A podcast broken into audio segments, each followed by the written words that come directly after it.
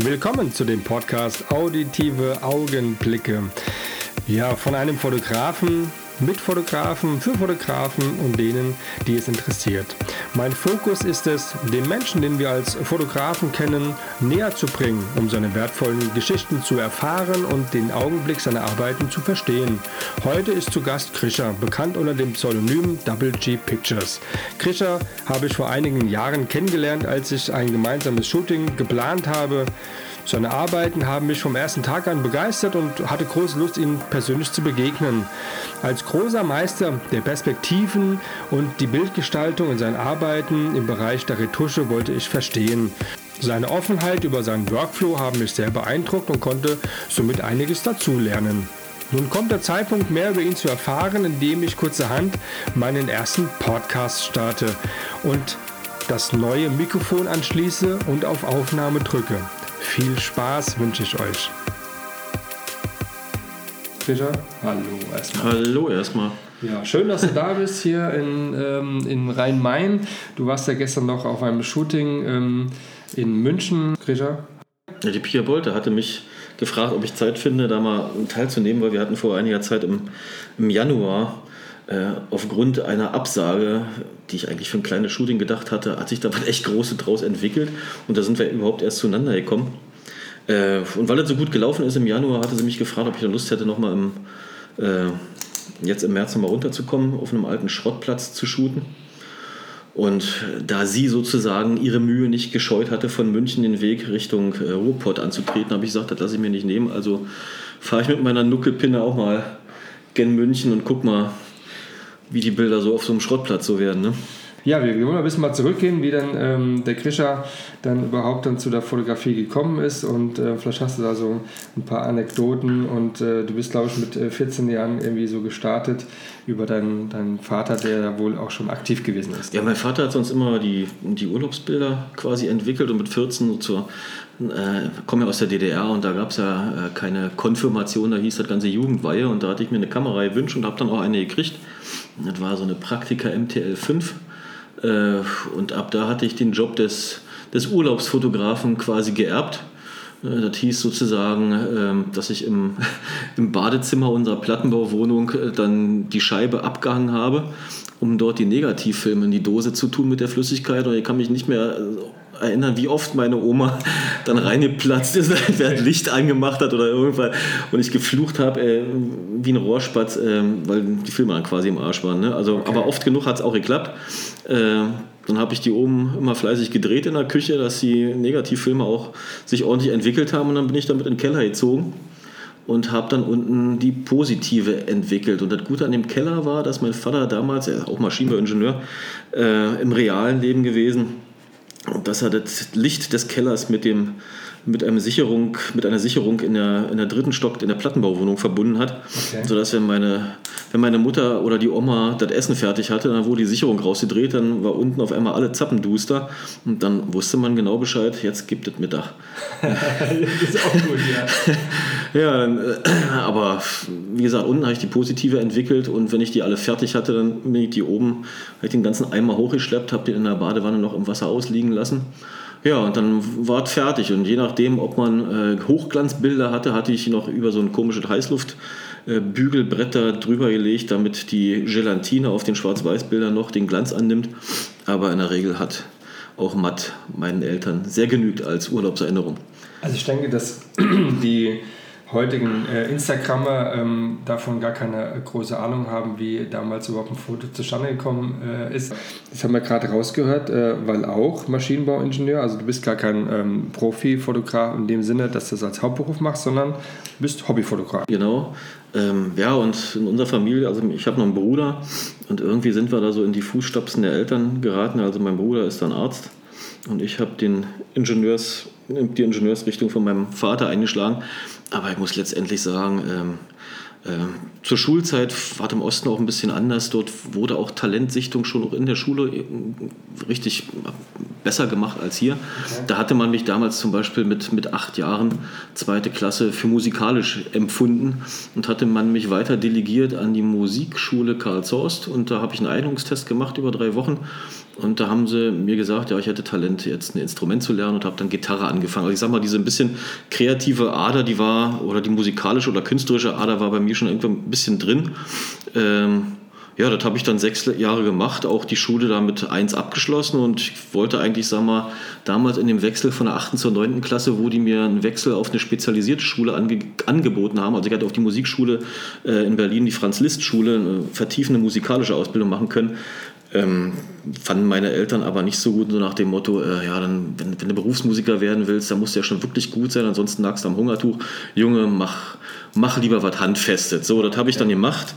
Aber ich muss sagen, äh, mit 40 fing es dann an, wo die ersten brauchbaren Digitalkameras rauskamen, dass ich irgendwie ähm, die künstlerische Ader wieder durchgeschlagen ist. Also ich glaube, so für die Zuhörerschaft kann man mitgeben.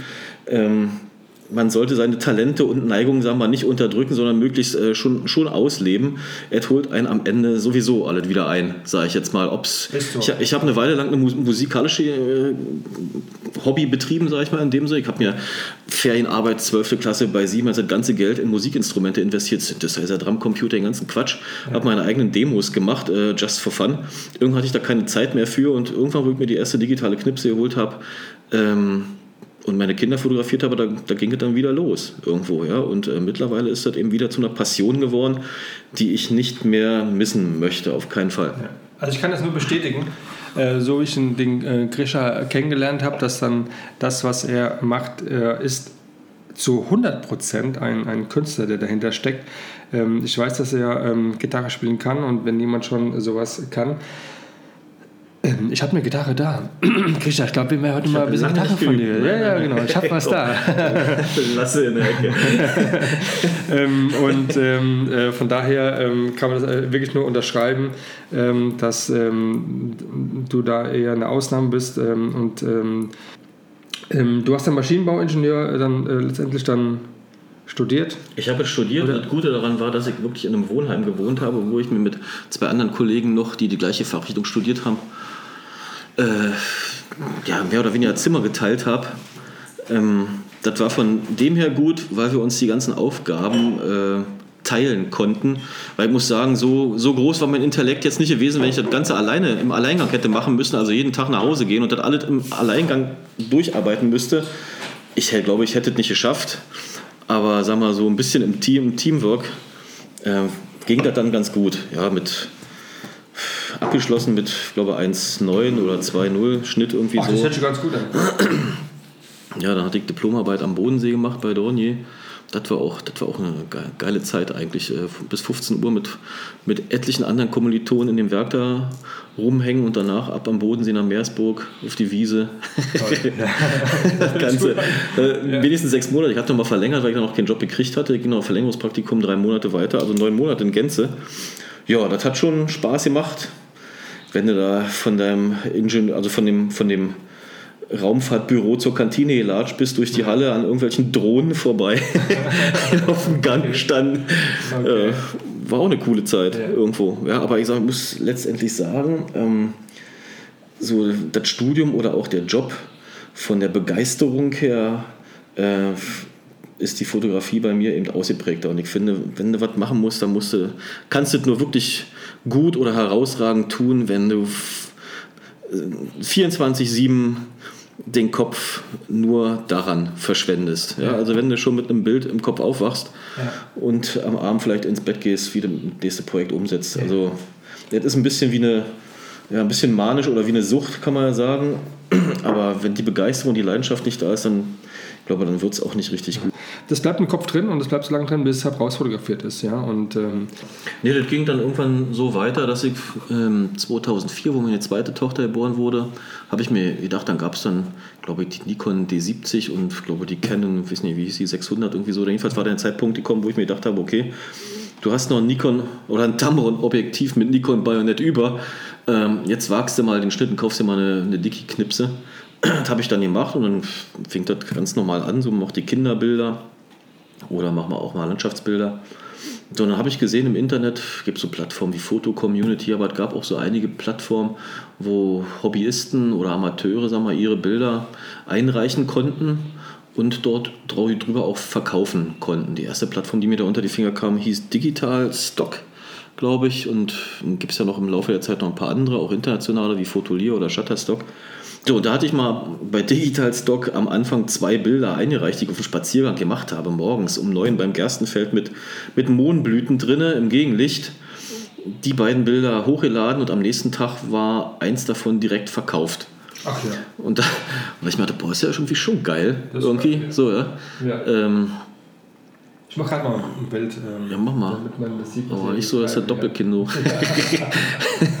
Ähm, aber ähm, aber jetzt bist du ja aber schon ein Stück weiter schon in, in dem Thema Fashion, glaube ich, oder Porträt, was du ja ähm, machst. Also das war so der, ein bisschen der, der Startpunkt, dass ich dann angefangen habe, Bilder auch über Stock Ja. zu vertickern. Ja. Ja. also ich hatte dann Beka Freunde, Bekannte gefragt, ob sie sich so als Model quasi zur Verfügung stellen.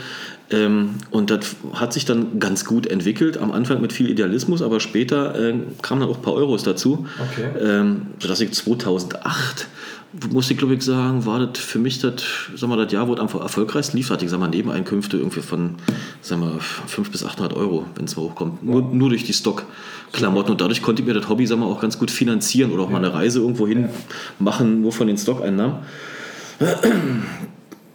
So, und das hatte dann aber zur Folge, dass ich eines Tages einen Anruf kriegte von meiner Cousine aus Berlin und die sagte, äh, guck mal, sie hat bei Amazon ein Buch gefunden, äh, das seid ihr doch da vorne auf dem Cover drauf irgendwie.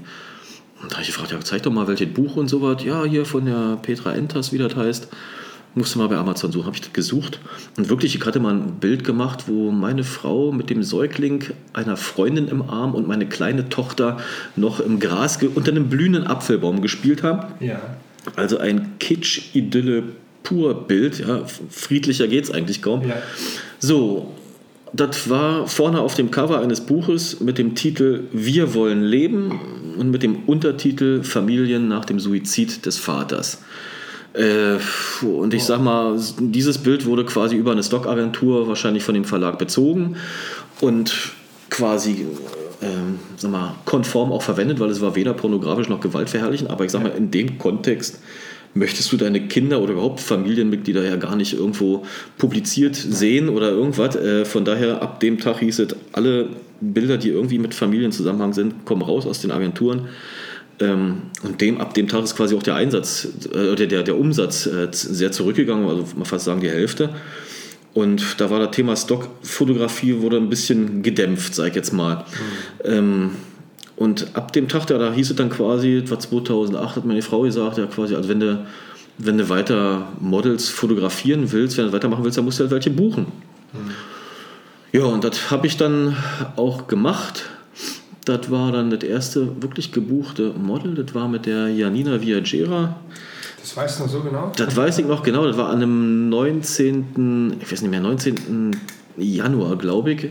Es waren draußen minus 15 in der Garage. Es war, war auch so eine, so eine alte Garage, wo die Ja. Oldtimer restaurieren. Drin waren es 5 Grad, sag ich mal. Ja. Okay. Und mein Arbeitskollege hat mir mit dem Licht geholfen.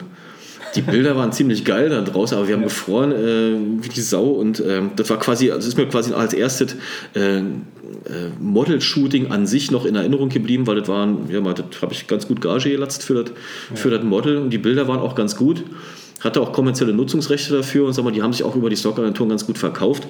Aber im Zuge der Zeit habe ich mir auch gedacht, ähm, habe ich gemerkt halt, dass meine Denkweise sich zunehmend danach orientiert, was lässt sich denn gut verkaufen. Und das fand ich, äh, sag mal, sehr unkreativ. Ja, immer nur äh, zu denken, ja, so, so ein Bauarbeiter mit einem Helm und einem Hammer oder so verkauft sich viel besser als irgendein, irgendein Ja.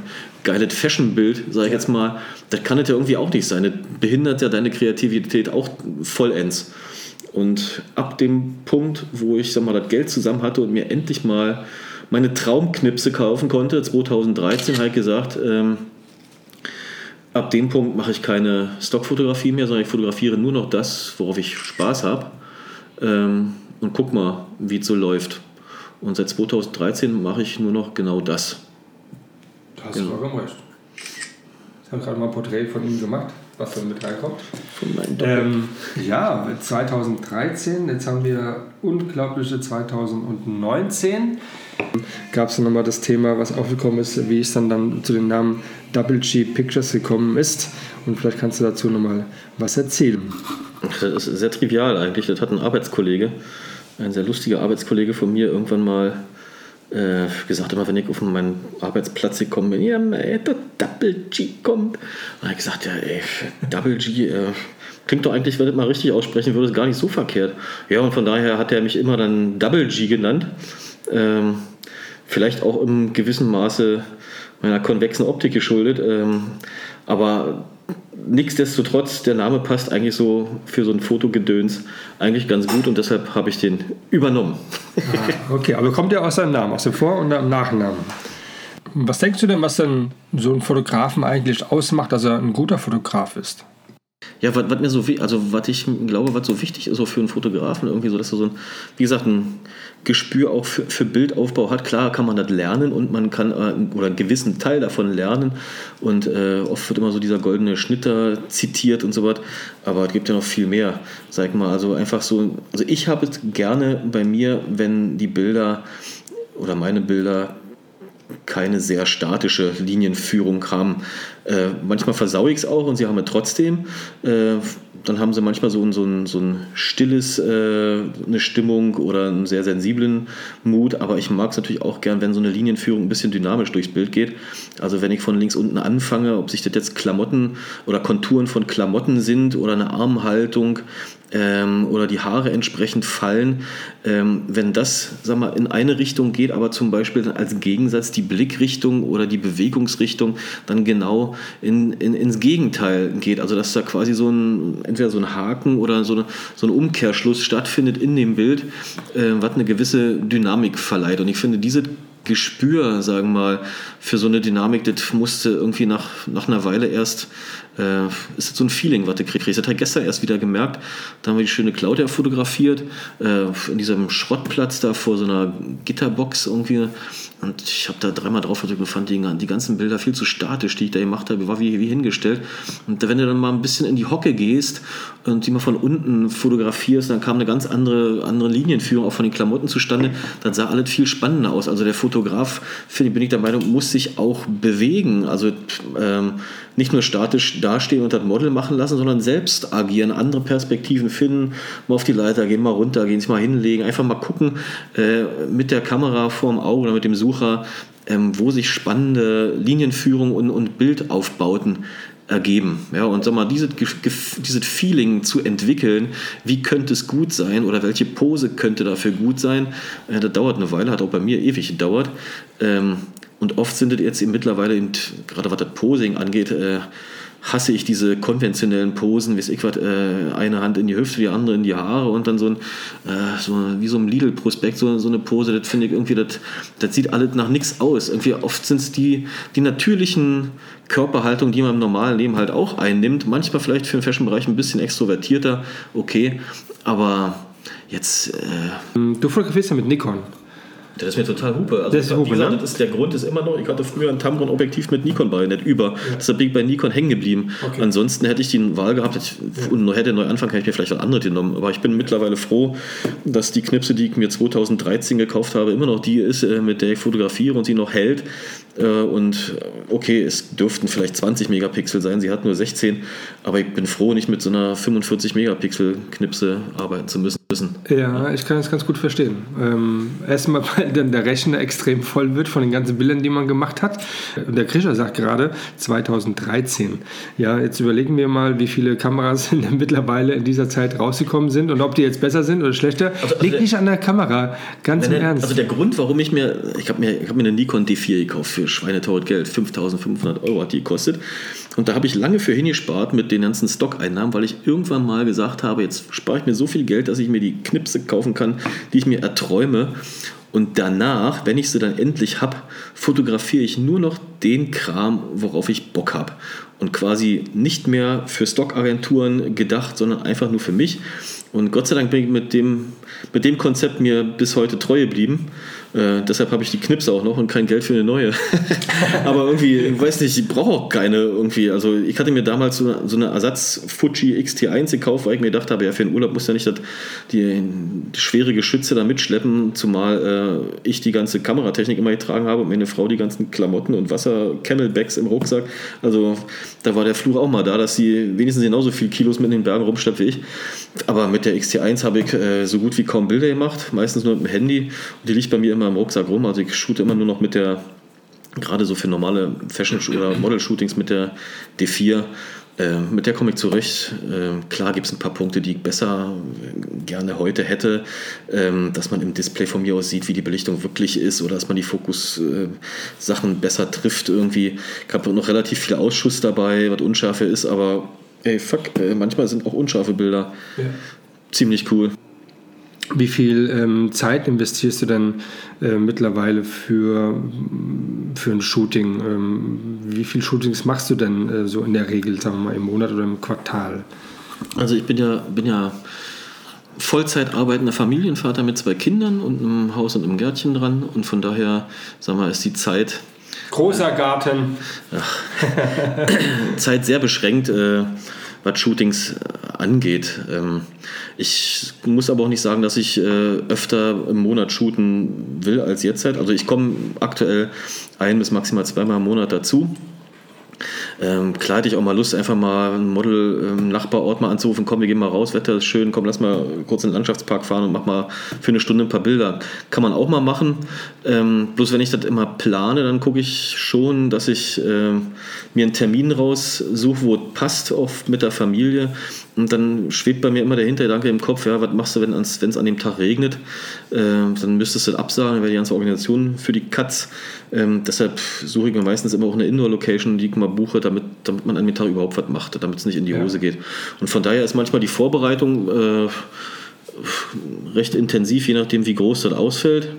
Ähm, oder eben auch mal kaum Vorbereitung. Also die längste Vorbereitung für das Parkhotel-Shooting, das ging ja äh, ging's, ging's einen Monat lang mit äh, Model, Models rein, Models raus, äh, Visa rein, Visa raus, äh, Klamotten hin und her. Äh, und das kürzeste Shooting äh, von der Planung her war, wo ich gerade die Klamotten vom Parkhotel der Designerin zurückgebracht hatte.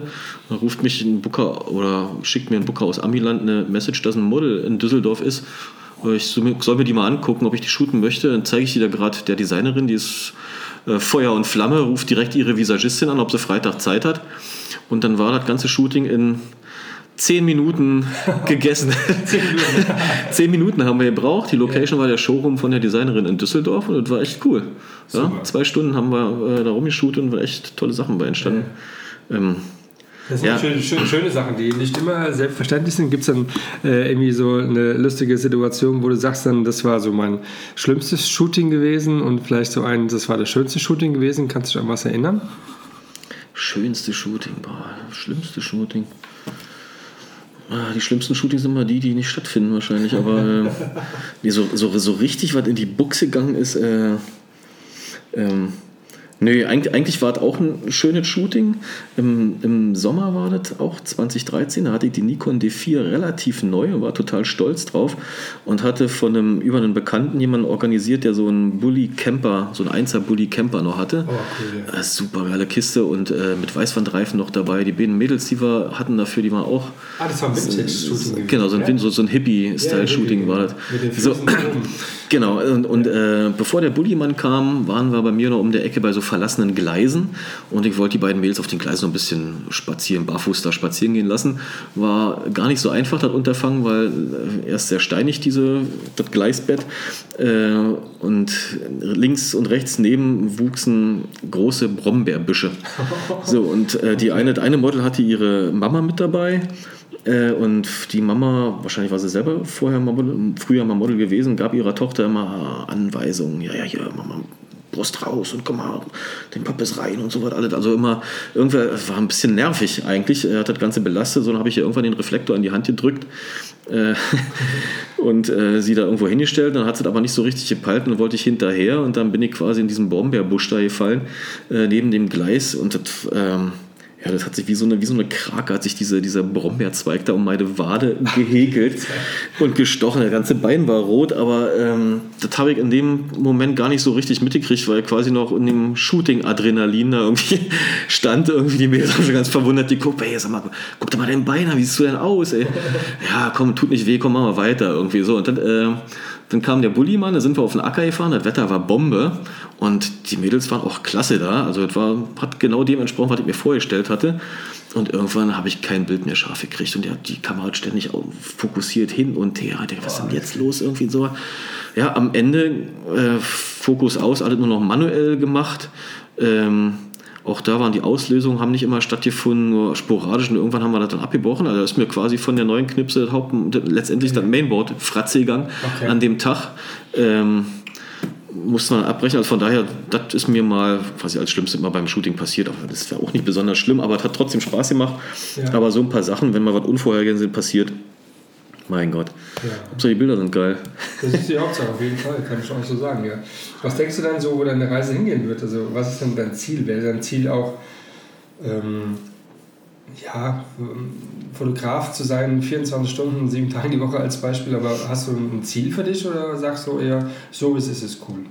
Also ich finde so wie, also ich habe mal schon öfter die Frage gehört, ja, willst du das nicht beruflich machen, machst da so tolle Bilder und äh, ja, dann überlegt man hin und her, man fühlt sich ja immer über das Feedback auch sehr geehrt und sag mal, durch diese ganzen Belohnungsplattformen wie Instagram und Facebook und so, wo man meint, man kriegt da auch mal positives Feedback, ja, das äh, ermutigt einen ja noch zu solchen Gedanken. Ich muss aber sagen, wenn ich dann mal tiefer denke und mir überlege, damit mein Geld verdienen zu müssen, äh, wenn mich Kunde XY anfragt, zu dem ich eigentlich äh, keinen besonderen Draht habe, sondern nur den, dass ich von ihm möglicherweise eine Gage für mein Tun erhalte, aber keine Bilder mit ihm zustande bringen werde, von denen ich total begeistert wäre für mich, ähm, dann wäre es dann wäre es für mich nur ein Job wie jeder andere. Also ich sag mal, ich finde diese Freiheit, die ich gerade habe, um mit den Leuten die Projekte umzusetzen, auf die ich Lust habe und damit nicht mein täglich Brot verdienen zu müssen, finde ich, ist ein riesengroßer Freiraum, den ich mir nicht verbauen möchte. Und sag mal, Gott sei Dank macht mir mein alltäglicher Job ja auch Spaß. Äh, von daher habe ich da keine Qual, äh, mich da entscheiden zu müssen. Also so wie es gerade läuft, ähm, ist die Fotografie für mich ein super Ausgleich. Äh, mit einem Pluspunkt, dass ich auch viele interessante Leute kennenlerne und vielleicht auch mal hier und da rumkomme und interessante Projekte machen kann oder auch mal ein paar mehr in Richtung Fashion mich zu orientieren, worauf ich ja sehr Lust habe. Ähm, von daher kann das ruhig so bleiben, wie es gerade ist. Ja, das ja den, man sieht ja auch momentan die letzten sechs Bilder, die du in Köln gemacht hast, ähm, in dem Candy Museum, das du ja gestern in der etwa gleichen Art, mit der gleichen Designerin. Mit der gleichen Designerin. Mit der gleichen Designerin, genau. Die letzten Bilder waren ja so vom Look her ähm, gar nicht mal so krischer, wie man es eigentlich so kennt, sondern äh, mal was äh, Neues, was du ja auch gerade gesagt hast, so ein bisschen mehr fashionlastig. Ist das ähm, eine neue Perspektive, die du jetzt so anstrebst, in diesem Bereich zu bleiben?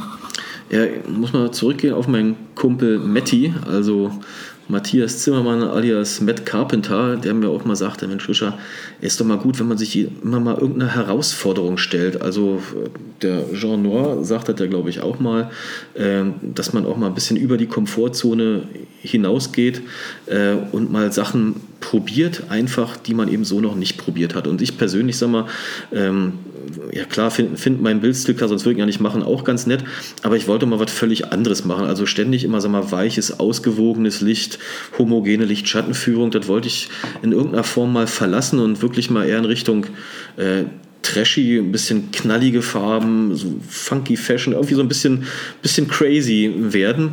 Und da hatte ich, sag mal, den ersten Kontakt oder ein gutes Gefühl bei, wo ich im Parkhotel 1970 im Odenwald geshootet hatte. Da hat ein Blitz ohne jeglichen Reflektor auch ganz gut gereicht, in einer guten Location ganz äh, coole Bilder hinzukriegen. Und das wollte ich sozusagen jetzt mal im Super Candy Museum in der Art nochmal erweitern, ausbauen oder wiederholen. Und zwar wirklich nur mit knallhartem Licht. Ich habe mir da auf der Instagram-Seite vom Super Candy Museum die viele Bilder angeguckt, die mir alle noch ein bisschen zu, ja, zu, zu lau waren. Da sind, äh, die machen, die knallen nicht richtig und das wollte ich halt ändern. Und dazu muss auch nach meinem Geschmack das Gesamtkonzept stimmen. Also es bringt nichts, dort jemanden in dieser Location zu fotografieren, der nicht dafür die passenden Klamotten, nicht dafür das passende Make-up und auch nicht die entsprechende äh, sag mal, Haltung äh, oder Ausdrucksstärke mitbringt. Mhm. So, und das war, sagen wir mal, bei bei den Models, die ich da mit mitnehmen konnte, war die Eileen Hochstein, die Lara und die äh, Hanna Dressel. Da hat das super funktioniert. Und da hat letztendlich als Lichtquelle mir ein, äh, ein LED-Dauerlicht ohne jeglichen Reflektor, die blanke Diode, äh, volle Lotte aufgedreht, gereicht, um okay. das zu machen. Also total triviales Lichtsetting, nichts Spektakuläres, das sollte so hart wie möglich sein. Äh, und am Ende von der Bearbeitung musste ich auch noch ein bisschen gucken, dass ich diese, diese Grelle oder diese Schrille noch ein bisschen auch mit betone. Also das ist ja quasi sonst gar nicht meine, meine Art nee, an, an Bildern. Aber genau das wollte ich mal ausprobieren, ob es äh, wenn ich es mache, ansehnlich wird oder ob ich es direkt in die Tonne drücken kann. Okay. Das war quasi für mich ein Versuch und ich bin für meinen Geschmack, ist er mir geglückt an sich, aber wo ich die Bilder jetzt auf Instagram hochgeladen habe oder auf dem Facebook. Das wäre meine kommen, nächste Frage kommen, gewesen. Kommen, kommen, die ja gar nicht so gut an, weil ich glaube, das kennen die Leute nicht von mir, da haben sie vielleicht irgendwelche Schwierigkeiten, das so zu akzeptieren, dass das von mir kommt das ist mir erstmal total Hupe. Äh, das, genau das wollte ich machen und ich finde, die Bilder sind genau so geworden, wie ich sie mir vorgestellt habe. Also zeige ich die auch und äh, dann gibt es halt mal nur 10% der sonstigen Likes. Hey, who cares? Hey, ganz genau. Aber es ist genau das, was sich ja, ähm, ja da wirklich auszeichnet, ja? Ähm, dass man irgendwann ähm, doch äh, sagt, das muss mir gefallen und es muss nicht den anderen gefallen und wenn es nicht gefällt, dann sollen sie es nicht liken, ist alles gut. Ja, und aber, halt vielleicht Geschmackssache. Also, ja. Es gefällt bestimmt nicht jedem, genau wie so ein Ellen von Unwert-Stil, der mir super gefällt, auch nicht jedem, jedem anderen gefällt. Ähm, und von daher sag ich mal, es muss zuerst mir als, als der Ersteller oder Fotograf gefallen. Ja. Und wenn es anderen auch noch gefällt, super, ja. wenn nicht, halt nicht. Jeder Fotograf hat ja am Anfang besonders immer einen ja, so ein ähm, jemand, den man kopieren möchte. Würdest du behaupten, dass du auch mal so angefangen hast und dass du erstmal anderen nachgestrebt bist, nicht ihn zu kopieren, aber ähm, die Vorlage, die einfach dann so gegeben war, also das Moodboard oder sowas? Also am Anfang, sag ich mal, ich habe im digitalen Zeitalter, also wo ich angefangen habe mit der Digitalfotografie, klar, mich haben Composings äh, begeistert, wie man so Welten erschaffen kann.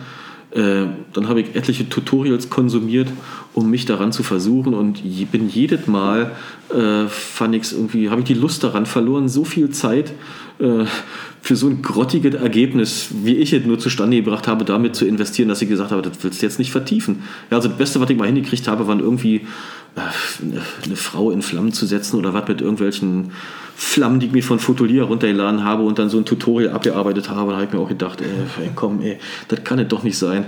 das, das, bist du auch nicht, komm, komm lass es lieber. Also habe ich, hab ich das, ganze Composing-Thema. Alles von Calvin Hollywood vielleicht? Das war, ja, ich habe mir auch alle fünf DVDs von dem gekauft und bestimmt. Komm, oute dich ruhig, komm, sag's Ich, ich habe die auch alle, ich habe von dem sogar das, äh, das, das Beauty Retouch Panel, okay. weil ich eine faule Sau bin und äh, klar sagen mir dann alle, ja, aber wenn du mal den Filter nicht hast und, und, und das Panel nicht hast, dann kommst du in Photoshop gar nicht mehr klar. Ey, ich sage mir immer, wenn ich Photoshop habe, kann ich auch alle Filter haben. Ja, ja äh, das ist ja dann kein Hinderungsgrund. Ja. Also ich muss jetzt nicht unbedingt wissen, wie ich manuell in Photoshop eine Frequenztrennung machen muss, wenn es ein Tool gibt, was mir bisher immer in dem Maße geholfen hat, dass es mir für meine Ansprüche gereicht hat. Genau. Ja, warum soll ich da ewig Stunden in investieren, ja. um da rumzufummeln, welche Grau... Vor allen Dingen, ja? Oh, das wenn es sie schon gibt. Wenn es sie schon gibt und wenn es auch nur ein Werkzeug ist. Ja, also wenn das Werkzeug mir ausreichend ist, um zum Ziel zu kommen, ist, also ich kann auch mit dem Aldi-Schlüssel die Radmutter festziehen, das muss jetzt nicht unbedingt der Gedore äh, Stainless-Steel-Schlüssel sein, der, der zehnfache kostet. Ein sehr gutes Beispiel. Was mir dazu einfällt, ist natürlich, ähm, wie ähm, konsequent bist du denn in, in, in, den Bildern, die du jetzt nicht bearbeitest, die du wirklich rausschmeißt? Und ich habe den Krischer schon gesehen, natürlich beim Shooting, und ich weiß, dass er ab und zu Dauerfeuer macht mit seiner Nikon D4 und ähm, da kommen also einige Bilder pro Sekunde zustande. Aber wie konsequent bist du dabei, die Bilder, die du nicht brauchst, dann wegzuschmeißen oder bist du so messy? Ähm, ja, ich ich mittlerweile, früher habe ich viel mehr weggeschmissen, ähm, aber aus technischen Gesichtspunkten war da unscharf oder, oder irgendwie so zu Körnung zu groß. Also das war eher dann durch die Stockfotografie getrieben. Mittlerweile, ja, die Festplatten sind recht groß. Mittlerweile tut es jetzt nicht so weh, mal so ein paar 16 Megapixel Bilder irgendwo rumliegen zu lassen, auch die Rohdaten nicht. Von daher richtig wegschmeißen tue ich jetzt nichts mehr groß. Ähm, ich speichere sie einfach weg, dann liegen die da, werden wahrscheinlich nie wieder angeguckt. Aber ich sag mal, das hängt die Ausbeute pro einem, von einem Shooting natürlich auch davon ab, wie die Session so gelaufen ist. Also manche Serien, die ich shoote, ähm, wo das Setting dann doch nicht so ganz hundertprozentig stimmt hat, da entwickle ich kein einziges Bild davon. Also sag mal, den Anspruch, wenigstens eins von irgendeinem Setting zu entwickeln, damit ich wenigstens eins davon habe, irgendwie, das gibt es nicht. Also entweder ist das Bild gut äh, oder eben nicht. Und da bin ich relativ, sag mal, konsequent, was okay. das angeht. Okay. Ja, also Trotzdem, ab und zu habe ich dann die große Lust, mal die Bilder wirklich dann äh, wegzuschmeißen, aber irgendwie äh, fällt es einem dann doch sehr schwer, das zu tun und ähm, ja, somit ist dann der Speicher doch dann recht voll und manchmal ist es auch ganz schön, wenn man wieder mal zurückgeht, auch wenn es schon ein, zwei Jahre genau, her ist genau, und dann finde ich wieder was. Genau ja? ich gemacht, ich gehe wieder ein halbes Jahr zurück, gucke mir ein Shooting an und manchmal denke ich mir, boah, warum hast du das eigentlich damals nicht ja. als, als lohnenswert ja. markiert? Und dann widmest du dich dem und entwickelst du das und dann haust du das mal raus und auf einmal also das Bild, was, was deine meisten Likes auf, auf Instagram ja. hat. Ja, das war zum Beispiel eins mit Luzi, das war mir eigentlich viel zu, zu statisch, ja. viel zu gestellt irgendwie so. Da sitzt du auf dem Bett, so ein Schaukelpferdchen ist davor, das ist im Ritter gut gewesen. Ähm, Habe ich das mal angepackt. Äh, ja, ich weiß nicht, welche Algorithmen mir wohlgesonnen waren ja. bei Insta. Jedenfalls ist das irgendwie bei, ja, für meine Verhältnisse sehr viel, bei 4.500 Likes gelandet oder was. Äh, aber kann nur sagen, äh, man sollte sich nicht durch, diesen, durch diese Belohnungsplattform da so verrückt machen lassen und sich ernsthaft hinterfragen, wenn ein Bild viel weniger oder eins viel mehr Likes hat, um dann für sich zu bewerten, ja, das Bild ist nicht so toll oder das andere ist viel toller kann ich nur sagen, totaler Bullshit. Äh, das, was mir gefällt, das finde ich gut und ist mir Hupe, ob das so viele Likes kriegt oder nicht. Von dem Gedanken muss man sich einfach lernen zu trennen und den für sich äh, ernst zu nehmen. Das ist für mich auch immer noch schwer, aber ich glaube, es ist einfach so. Mach das, was dir gefällt äh, egal, wat, wie andere dazu stehen. So Tipps, ähm, Immer treu bleiben, nicht, nicht die gucken. Also deshalb finde ich, sag mal, auch diese, diese Diskussion über Vorbilder, ja, der große Lindberg und dann diese und jenen. Ich weiß nicht, wie oft dieser, der arme Lindberg schon immer zitiert wurde für irgendwelche ähm, Bilder, an die sich angelehnt wird. Ähm, ich hatte mir einmal ein Buch auf Empfehlung gekauft, vom Jacques Olivar, von dem ich übrigens sehr beeindruckt bin, dass der auf Instagram nur, glaube ich, 2000 paar zerquetschte Follower hat, aber ein Weltfotograf ist, der alle Größen vor der Linse hatte. Äh, von daher äh, Follower gleich Güte des Fotografen ist der größte Schwachsinn, den es gibt. Es gibt so viele gute Leute, die unter 1000 Follower haben, die herausragende fotografische Arbeiten machen und gibt genauso viele, die über 100.000 haben, wo du dich fragst, ja, hätte ich jetzt die, den Brett Pitt und die, die Penelope vor der Linse gehabt, dann hätte ich das auch hingekriegt. Ähm, von daher, ich, die Güte eines Fotografen und die Bild, also es, es wird nicht an Insta-Followers oder Likes Nein. bemessen, ganz und gar nicht. Ja. Ich glaube, das machen die nur marketingtechnisch, dass sie da einfach hinterlegt sind, aber die, ihr Geld verdienen die ganz woanders oder vor allen Dingen verdienen Geld ganz ja. äh, mit der Fotografie und nicht in, in Instagram vor allen Dingen. Ja, und Zeit, sich mit so einer Social-Scheiße zu beschäftigen. Ja, überhaupt gar nicht. Das ist viel Äh, was denkst du denn, ob ähm, Facebook überhaupt ähm, überleben kann? Ich muss dir ehrlich sagen, das interessiert mich gar nicht so richtig. Äh, also Facebook ist ja gefühlt schon seit ein paar Jahren, um mal in dem niederrheinischen Present Continuous zu sprechen, am Sterben. ich weiß nicht, wird ja, die Resonanz wird immer schlechter, glaube ich, da drauf und äh, ich weiß nicht, ob es noch Sinn macht, irgendwie diversen Fotogruppen da zu folgen und da Bilder zu posten. Ja. Am besten vielleicht noch auf seiner eigenen Seite, aber ich bin nicht. wahrscheinlich sehr oh, ne? Ja, ja. mache mach ich ja auch, bin ja, hänge da in der ganzen Kram auch drin, aber ob ja. das wirklich so toll ist, ähm, was weiß ich, also ich kriege mal die meisten Likes bei Facebook kriege ich auf, auf meiner eigenen Seite und nicht in irgendwelchen Gruppen. Ja. Ähm, obwohl ich nur 2000 Freunde habe und nicht 40.000 wie manche Gruppen. Also von daher äh, fragt man sich dann auch immer, ja, sehen dann nur 10% oder was. Ist mir total Hupe. Vielleicht verabschiede ich mich auch aus allen Gruppen da oder vielleicht gebe ich das Facebook auch ganz Druck auf. Solange mich nicht, also nicht übermäßig mit Zeit und Arbeit beansprucht, da irgendeinen Mist da rein zu posten oder das pflegen zu müssen, lasse ich es weiter laufen. Ja. Ähm, äh, Instagram ist auch schon was weniger geworden. Ich finde aber Instagram, sagen wir mal, gerade für die Kontaktaufnahme oder um, sagen wir mal, Projekte zu starten und die richtigen Leute zu finden, finde ich es immer noch sehr gut. Ähm, aber es gibt bestimmt auch eine andere Plattform wie Behance oder, weiß nicht, 500 Pix. Habe ich in der Tiefe noch gar nicht mit befasst, weil alles nur Zeit raubt und man äh, wichtigere Dinge noch zu tun gibt, als sich ständig nur diesen Social-Kram dazu befassen. Ähm, zumindest für mich, äh, weil ich ja von dem Fotogedöns nicht leben muss. Ähm, von daher ist, sind meine Social-Aktivitäten auf Insta und Facebook beschränkt und der Rest äh, okay. äh, eigentlich ja. so gut wie null. Mein Fokus aktuell lieber darauf legen, mehr Kontakte zu kriegen oder ein Netzwerk in Richtung ähm, Fashion aufzubauen, dass ich dort mehr, mehr Projekte für, für Fashion-Shootings oder für, für, für Editorials zustande bringe, weil mir das einfach mehr Spaß macht. Also ich habe da äh, wirklich, finde da Spaß dran, mit vielen Leuten ein, oder mit einigen Leuten ein Projekt umzusetzen. Also gerade so wie gestern, wo da am Setter, glaube ich, waren auch elf Leute dabei oder im Super Candy waren wir zu acht. Ähm, wenn man dann die Bilder am Ende sieht und äh, dann so feststellt, was aus einer Idee und diesem Projekt so geworden ist mit dem Ergebnis und welche Kontakte man dann dazu gewonnen hat, äh, finde ich das durchaus spannend. Ja, und jetzt allein, äh, wo ich jetzt in München war, hat die Pia mich in ihren Showroom mitgenommen, äh, wo noch andere Designer ihre Klamotten hingen. Und wenn du dann fragst, einfach, ja, wie sieht es denn aus, kann man die anderen Sachen auch mal leihen oder irgendwie ja. sowas? Du sagst, ja klar, kein Problem und so. Also wenn man so ein bisschen mal ein bisschen weiterkommt ja. mit dem Spielraum, den man so für sich nutzen kann, dann macht mir das ungemein Spaß und dafür, sag mal, sind die Social-Sachen für mich noch gut. Ähm, was denkst du denn, wie ein Fotograf ähm, oder was ein Fotograf aus, äh, sich auszeichnet?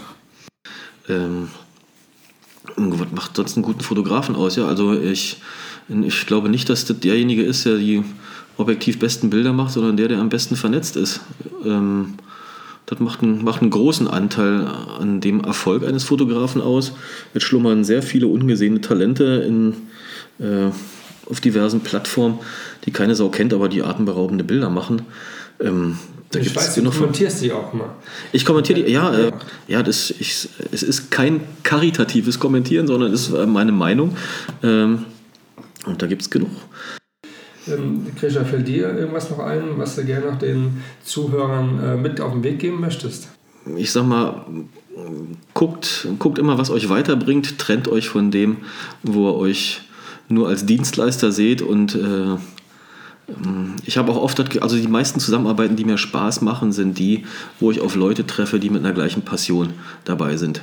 Wenn ich merke, ich treffe auf ein, auf ein Model, die mich jetzt nur als, als, nächster Bilden, als nächsten Bilderlieferant für ein Insta-Feed sieht, äh, da habe ich schon keine Lust mehr drauf. Von daher ähm, fände ich es immer wichtig, möglichst Leute zu finden mit, einer, mit der gleichen Begeisterung, die auch bereit sind, auch ein Stück weit von sich mit einfließen zu lassen.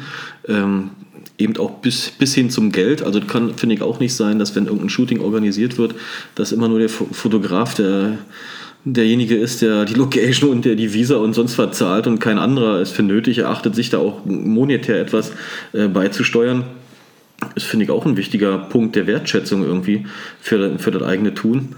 Äh, ansonsten würde ich sagen, lasst euch da nicht zu viel von, äh, von zu vielen Vorbildern irgendwie verführen oder nachzuahmen. Ich weiß nicht, klar, der Mensch lernt durch Nachahmung. Ähm, aber es ist oft auch sehr hilfreich, mal auf dem weißen Blatt anzufangen. Ja? Aber das Thema Streetfotografie fällt mir jetzt gar nicht so ein, dass du da so aktiv bist oder warst. Also wirklich so auf die Straße rausgehen und dann einfach mal nee. ja, fotografieren. Nee, ne? War ich, war Reizt sich sowas? Mm, also wenn, dann würde ich sowas nicht in Deutschland machen. Also ich kann mir vorstellen, äh, dass ich mich, dass mich die Streets von Havanna oder, oder New York oder irgendwo in LA viel, viel mehr dafür reizen würden, weil auch die Kulissen finde ich da irgendwie interessanter sind. Also in Deutschland käme ich jetzt nicht auf die Idee dazu machen. Ja. Ähm, ja, nee, also Streetfotografie habe ich mich noch nicht so nee. beschäftigt mit. Nee. Okay, gibt es irgendeine Fotografie, die dich jetzt ähm, wie auch berauschen würde? Ähm, Astro. Ah, ja, ich war ja auf der Fotokina, habe ich mir das mal angeguckt. Ja, ähm, ja ich finde die Bilder ja schon sehr cool, aber auch das auch da auch ein Riesenaufwand an die Locations zu kommen. Das Wetter muss passen, die Ausrüstung ist entsprechend und so. Das wäre mir alles too much irgendwie. Also ich möchte recht schnell von einem, von einem geknipsten Foto zu einem Bild, was ich betrachten kann, kommen, was meinen Vorstellungen entspricht.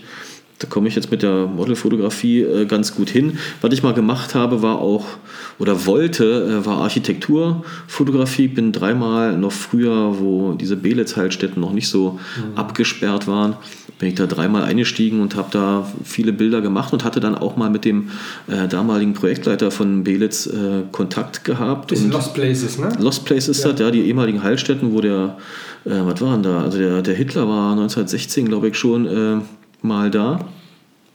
Äh, und auch der Erich Honecker war vor, seinem, vor seiner Abreise nach Chile, mhm. an seinem Leberkrebs dort äh, therapiert worden. Das war ein russisches, also zu Ostzeiten war das ein russisches Militär, okay. Lazarett oder Krankenhaus. Und genau so sah es dann auch aus, wenn du eingestiegen bist. Da stand zum Teil noch äh, Arzneiflaschen mit russischer Aufschrift irgendwo wow. rum. Also, äh, aber man musste schon genau gucken, wo du da hintrittst. Also ein, in das, äh, eine Bad dort, wo man einsteigen konnte, durch den Keller durch, wo es stockdunkel war, also ohne Taschenlampe. Da war eine riesen Öffnung für Hydrantenhähne und so, ja. die offen waren. Wenn du reingefallen wärst, einen Meter tief oder war jetzt zum Bein gebrochen, hätte ich keine Seite gefunden. Ja. Also da musst du schon hin, hingucken. Da hatte ich eben aber viele Bilder gemacht mit Stativ und dem ganzen Kram und hatte dann mit, dem, mit der Projektleitung von Belitz dann Kontakt, hatte denen die Bilder gezeigt und die waren sehr angetan davon und wollten die auch für sich nutzen und ich hatte dadurch die kommerziellen Nutzungsrechte bekommen oh, von dem ganzen okay. Set, waren über 100 Bilder. Ey, die sind natürlich auf Stockfotos sind die extrem gut weggegangen. Ja. Also ich glaube bei Shutterstock alleine haben wir, hat mir die Serie irgendwas um 7.000 oder 8.000 Dollar gebracht, sag ich jetzt mal wie gesagt, dat, da war, hatte ich mal so ein bisschen mit Architektur geliebäugelt oder auch mit Lost Places, aber ich fand es immer sehr schwierig, an äh, Places ranzukommen, die noch keiner gesehen hatte oder die zu finden oder auch im Ausland mal dem auf die Spur zu kommen. Das kannst du vielleicht machen, wenn du Single bist und die Zeit dafür ja. hast und mal deinen Jahresurlaub da, ja. damit verwettest, aber eben halt nicht mit Familie und von daher hat sich das auch wieder erübrigt, sage ich jetzt mal. Und bin eben halt bei dieser People Fashion dem Gedöns da hängen geblieben und ich ja. fühle mich da momentan eigentlich ganz wohl. Ja. Vielleicht habe ich um zehn Jahren gar keinen Bock mehr und spiele lieber wieder mehr Gitarre oder fahre mal wieder Fahrrad. Aber ich müsste mir immer eine Location mieten und äh, ich glaube, das Budget würde, wäre dann keiner bereit äh, auszugeben. Aber was sich ganz gut äh, letzte Mal durchgezogen hat und mir auch hilft, wer gerne beim Shooting mal mit dabei sein möchte, quasi nebenher von mir gecoacht werden möchte und mal live mitkriegt, wie ich was einstelle, warum ich jetzt so mache, wie ich mit dem Model agiere beim Shooting und von mir aus im Nachhinein auch, ähm, wie ich die Bildbearbeitung mache und warum ich welche Bilder auswähle, was sind meine Kriterien. Also ich habe da keine verschlossenen Toren oder Türen. Äh, ich kann auf alles was antworten. Ich möchte auch nichts verbergen. Es ist nur Handwerkszeug und ein bisschen Passion. Ich halte da nicht hinterm Berg, wenn ihr Fragen habt, könnt ihr mich das fragen oder mich auch für ein äh, Personal Coaching buchen, für ein Shooting. Ähm, das, die Kondition kann man dann individuell vereinbaren und auch sich entsprechende äh, Settings oder Locations dafür mieten. Hängt halt natürlich vom Geldbeutel der Klientel ab oder vom Kunden, sage ich jetzt mal, was ihr gerne machen wollt. Letztes Mal hatte ich es so gemacht, dass ich bei einem geplanten Fashion-Shoot jemanden mit dabei hatte, der sogar aus der Schweiz gekommen ist, um nebenher ein bisschen gecoacht zu werden oder mir über die Schulter gucken wollte. Ja, hat mich ein wenig unterstützt bei der Shooting, äh, bei der Organisation des Shootings und auch etwas bei den Auslagen für die Locations und dann war es auch gut. Also ich werde da jetzt nicht so reich bei, liegt auch nicht so ein Wert drauf. Okay, also vielen Dank nochmal. Ähm, das war ähm, ein erstes Podcast mit dem äh, Krisha Double G Pictures und ähm, ja, bleibt dran. Bis äh, zum nächsten Mal. Äh, macht's gut. Ähm, tschüss. Ciao. So, das war mein erster Podcast mit Krisha.